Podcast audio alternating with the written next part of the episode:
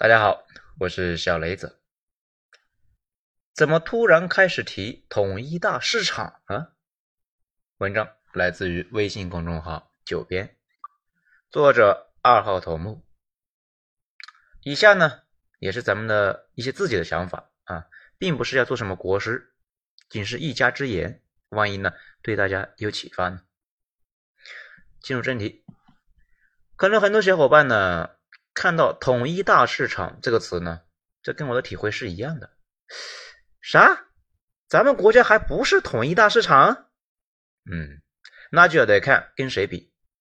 如果跟印度比呢，他们各邦还在对别的邦过来的商品呢征税，我们呢比他们稍微的领先了七十多年。但是如果跟韩国这样的国家相比，我们确实呢不够大市场。韩国当初为什么要整出来一个财阀呢？就是为了降低国内的内卷，集中资源，一致对外。这有一说一啊，咱们国内呢，动辄就攻击韩国财阀。其实呢，韩国的那些企业的进取心啊，真的是非常强。比如在芯片、半导体和汽车领域的探索深度和勇气，咱们的大部分企业呢，实在是差太远。那我国现在是啥情况呢？咱们仔细研究了一下，发现呢，整体是这样的。进步不小，但是呢，进步的阻力非常大。好，咱们呢一件一件来说。先说进步的事情。中国在加入 WTO 之前，各省的情况呢，尽管要比印度好一些，但是坚决那是各自为战。比如中央要求大家放开管制，但是呢，各省呢经常性的就为难别的省过来的物资，甚至日常私下里面榨了点钱。有那么几年呢，各种杂费成为了社会的四害。后来加入了 WTO，要和老外人打交道嘛，人家不管咱们内部是什么情况，想和人家做买卖呢，就得按照他们的标准来。而且啊，外资跟国内的各省政府打交道的时候呢，直言就说：“你们现在这样不行，必须按照我们的来说的做。我们在你们这里投资建厂，是因为能赚到钱。”所以你们必须保证别的省过来的原材料或者是中间商的价格不能够明显上升，不然我们赚不到钱就走了。就这样呢，很多省份为了招商引资、安排就业，开始在省内打击私下的各种杂费，情况迅速好转。不过呢，咱们的国家的考核方式决定了这种壁垒是没法彻底消除。咱们是考核各省的 GDP。也就是之前呢说的唯 GDP 论，如何才能够提升各省的 GDP 呢？一般啊有两个办法，一呢是咱们都知道的房地产，另外一个呢就是咱们上面说的招商引资。你让外资或者台资呢到自己的地盘来建厂，他们拉动了就业，GDP 那也就上去了。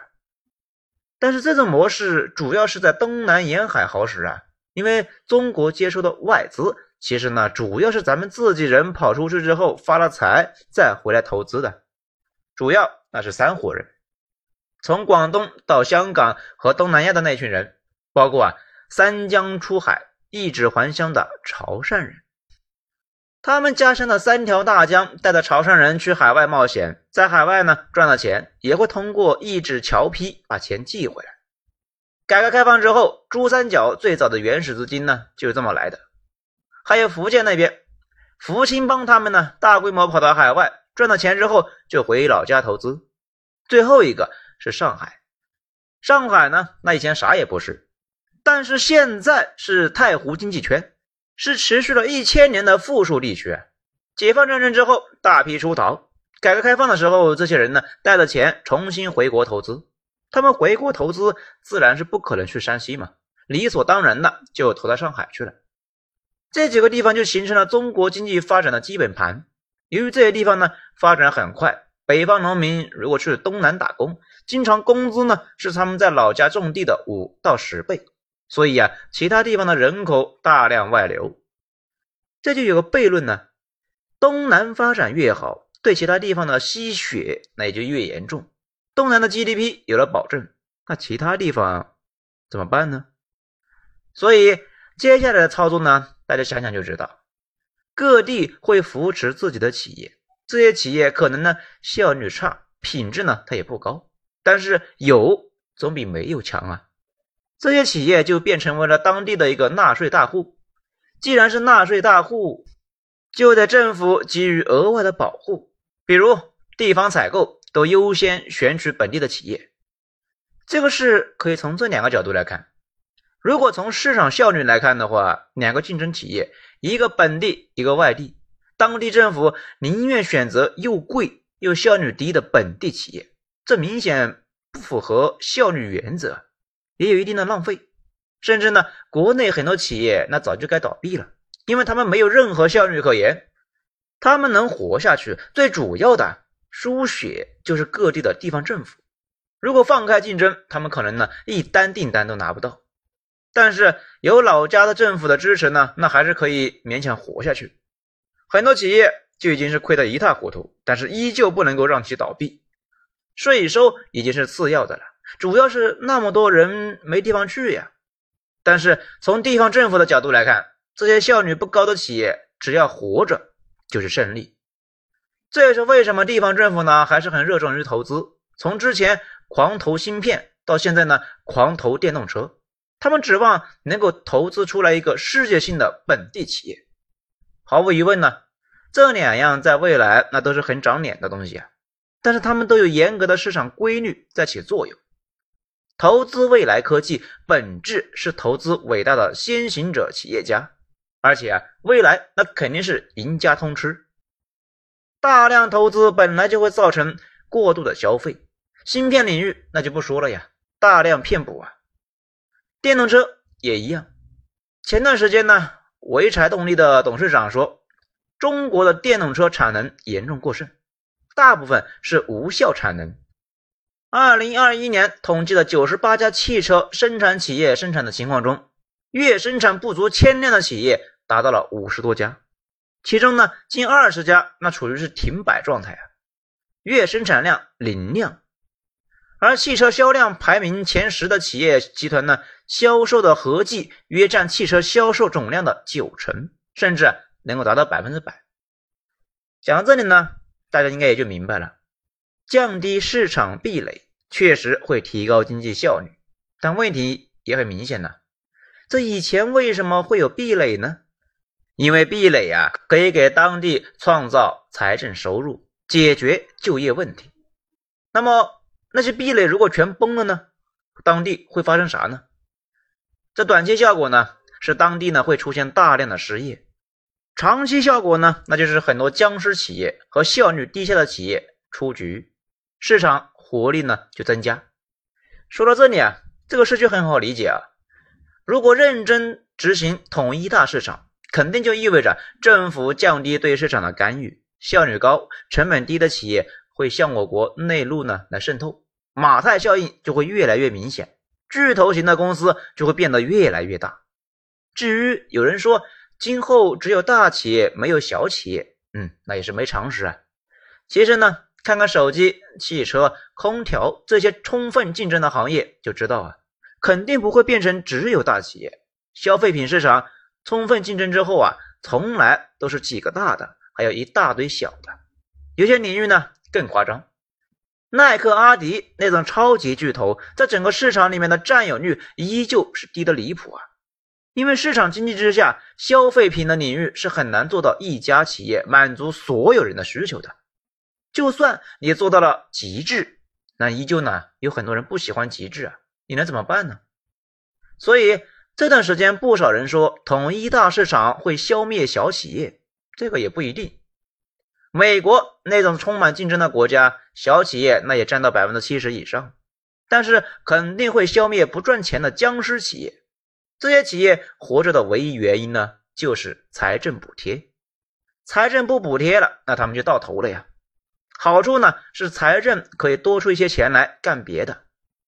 此外，市场经济之下呢，如果一个行业变成熟，行业内部就会形成一个稳定状态。新来的人在这个体系内啊，就赚不到钱，或者说呢，是只有一个日期超级稳定的收益。对于普通人呢，可能无所谓，上班呗，在哪上不是上啊？但是对于一部分雄心勃勃而且有才华的人来说，可能就考虑呢，在体系外再打出一片江山出来。尝试的人多了，总会有人成功啊。这些成功的先例会鼓励其他的人再去尝试，这就是创新驱动的经济，或者呢，木头姐他们说的破坏性创新。社会呢，也就靠着这种不断对之前模式的颠覆向前发展。这也就触及到了计划经济和市场经济的本质差别。这两种体制之下，计划经济往往是由于没有办法及时把握用户的需求，只能在重工业领域和军工来发力。因为这些领域看着复杂呢，其实啊需求很简单。也就是说，计划经济可以搞出史诗级的钢铁厂和氢弹，但是呢，却搞不定可口可乐和各种潮牌。更重要的是，缺乏不断的颠覆式创新，导致呢系统在原来的基础之上修修补补，最后走向坍塌。这也是为什么世界上没有一个国家计划经济搞得好的。苏联直到崩溃，很多领域呢竟然还在用二战期间美国按照租借法案给他们的技术。市场经济呢不一定搞了就能好，因为这玩意需要配套法治、原始资本等等等等。但是确实有突破的可能性，尽管大部分国家搞了市场经济呢，依旧是一塌糊涂。不过啊，确实有一部分突围了。这个亿万里面呢，有一句话是这么说的：所有系统都会走向灭亡。这乍一看呢，很悲剧啊。我们历史上的历朝历代呢，其实就是一个个走向灭亡的系统。灭亡之后，重建了一个跟之前差不多的。三百年之后呢，又完蛋了。那有没有解决方案呢？也有，也就是在原有系统快完蛋的时候重建一个系统，也可以呢理解为第二曲线。美国混到现在呢，某种意义上来讲，那就是一次又一次的通过技术进步呢来给自己续命啊，不然早就完蛋了。我们的改革开放其实呢就是一次重建系统。现在我国呢很多尝试，本质呢也是要再走出一个第二曲线。这种进展是不可能规划出来的，因为未来是什么样，那谁都不知道。这就好像十几年前你不知道比特币和马斯克的股票会上天一样，你现在呢也不知道将来哪项技术啊会改变人类。如果知道，那你可能通过炒股那就发财了。最终只能够花费十四亿人的想象力，让大家呢各自寻求出路，国家层面也寻求出路，可能再过一些年呢才能够有出路。这次提统一大市场，打破地区壁垒的本质，就是进一步的充分释放活力，让老百姓各自去突围。当然了，上游原材料领域那就不一定了。未来那肯定是一强或者是多强。大家呢如果看一看就能够发现，现在已经是这个格局了呀。水电油等领域呢早就成为了寡头制了。国外的能源和资源领域那也是这样。很多小地方受到当地政府的保护的企业将会破产，然后退出竞争。那当地的工作岗位会进一步的减少，年轻人只能够去大城市待着。这样做呢，短期肯定能够面临巨大的阵痛，而且啊，可能需要改变地方上的考核机制。如果依旧是唯 GDP 论的话，地方大员们那肯定会延续以前那么多年来的成熟策略。如果能够顺利操作，长期看来可能确实会提高效率，而且呢，大城市会变得更大，因为人口聚集在一起，那是有规模效应的。很多创新只能够发生在大城市。如果彻底解除管制，现在强的那些城市呢，未来只会变得更强；现在弱的呢，将来应该能够喝点汤。分到蛋糕的总量呢，可能在提升，但是啊，比例一直在下降。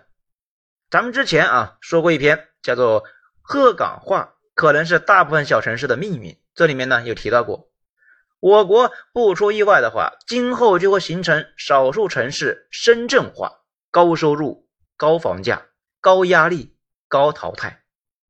还有一部分城市呢找到了自己的发展之路，比如有的城市呢就搞起了特色旅游，尽管发展不会太快，但是啊也能够慢慢的向前走。同时，大部分的小城市呢都将鹤岗化，低房价、低收入、低压力，发展停滞。即使政策干预，可能呢也没办法扭转这种趋势。这不只是咱们国家这个趋势很明显，那全世界啊都是这样。政策如果放弃干预，让市场自行决策，那这种进程呢会进一步的加快。很多事情对于我党来说，可能主要不是难不难的问题，而是呢必要性的问题。